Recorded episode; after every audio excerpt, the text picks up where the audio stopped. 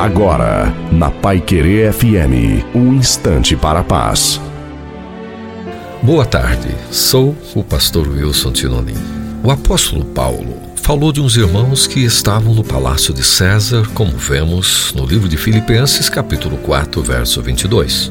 No Egito esteve José, que entrou como escravo e depois de alguns anos passou a ser o segundo homem mais importante depois de Faraó. Em Babilônia, Daniel, que para o mundo político de sua época se destacou pelo seu temor e reverência a Deus acima de tudo. Neemias e Esdras são mais exemplos de pessoas que estiveram em lugares distantes de suas origens, porém isso não os impediu de serem sal da terra e luz do mundo. Não importa onde você esteja, a diferença é quem você é onde estiver. Não são os lugares que honram e mudam os homens, mas são os homens que honram e mudam os lugares. Que onde você chegar, Deus chegue. Que onde você estiver, Deus esteja.